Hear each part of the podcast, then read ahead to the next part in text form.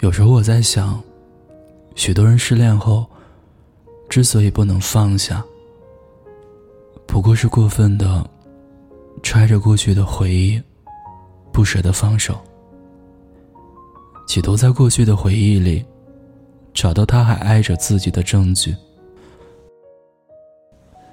幺幺最近就是这样的状态，虽然已经分开了半年。可他还在等着他的回头。一直以来，他在这段感情里都是处于卑微的状态。前任总觉得他各种的不好，希望他能够按照自己的理想型去不断的改造。那么等到大学毕业后，就会带他去见爸妈。那时候的幺幺听到“见爸妈”三个字儿。心里是欢喜的。他觉得男生爱他，只要他变得更优秀。不出意料，最后的分手理由也很荒唐。前任说爸妈不同意他们在一起，他们只有自己一个儿子，不得不听话。分手时，幺幺问了他一个问题，说。我们真的没有可能了吗？前任模棱两可的回了一句：“我也不知道。”局外人知道，那不过是句敷衍的话，但局内人却紧紧的抓住那一丝的希望，所以他在等。即使有喜欢的男孩追求自己，可还是执拗的认为。他会回头的。直到有次他在跟朋友吃饭的时候，刷着好友的朋友圈，看到前任更新的动态，前任在给一个女孩庆祝生日。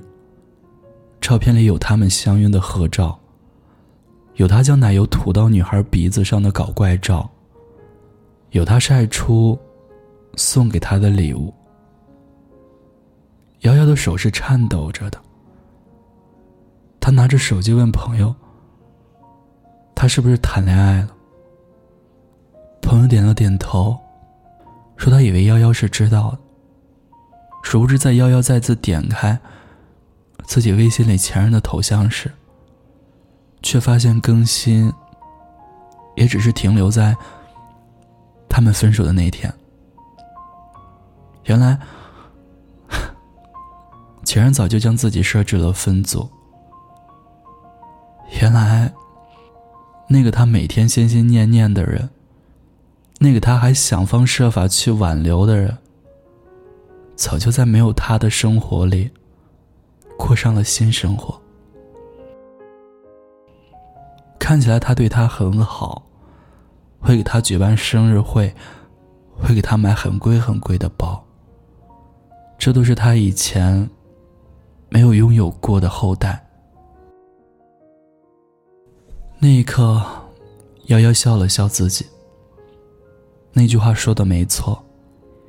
你在自甘堕落的时候，全世界都在昼夜狂欢；你在郁郁孤独的时候，你的前任和讨厌的人，都在努力赚大钱、吃美食、找新欢。你在怀念过去的时候，过去里面的每一个人，都没空等你。一书说过，失去的东西，其实从来未曾真正的属于你，也不必惋惜。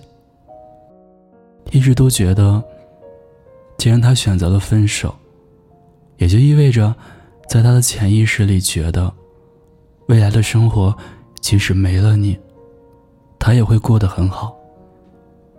毕竟生活不是偶像剧，没有那么多明明还是深爱着，却不得不分开的理由。如果他对你有诸多要求，希望你变得更优秀，不是因为他爱你，不过是暂时，他还没有找到更好的人选。如果他对你总是模棱两可，没有确定的答复，不是因为他还没有想好，只不过是他不够喜欢你而已。其实我也明白，有些人不是说忘记就能忘记的。可是我希望每一份的等待都是有所期限的。你看，那个跟你同期失恋的朋友，狠下心来往前走，现在不也开始了新的恋情？那个单身了很久的好友，努力工作，努力过好自己的生活。现在不也等到真心对待自己的人了吗？我也知道，在那段错误的感情里，你承受过许多背叛，也曾经狼狈不堪。可如果还是继续等待，继续延长着这份伤害，又能重拾过往的感情吗？即使他真的会回头，他对你的感情。不过是比当初又削弱了几分，因为他知道你爱他胜过他爱你，而恃宠而骄，从来都是感情里的常态。所以别等了，也别小看自己。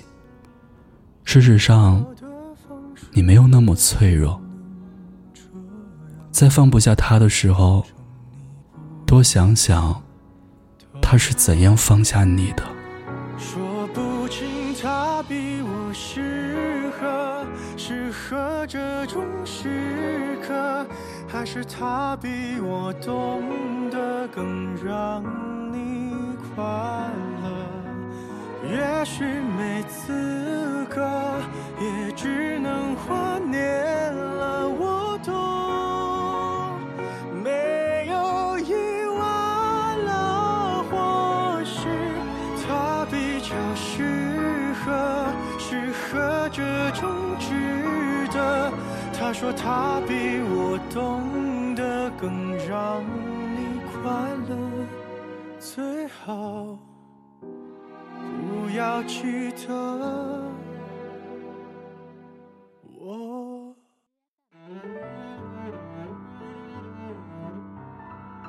孤单的夜里，有我陪着你。我是念安。如果你也想分享故事，倾诉心事。欢迎关注我们的微信公众号“念安酒馆”，想念的念，安然的安。我在古城西安，对你说晚安，天天好心情。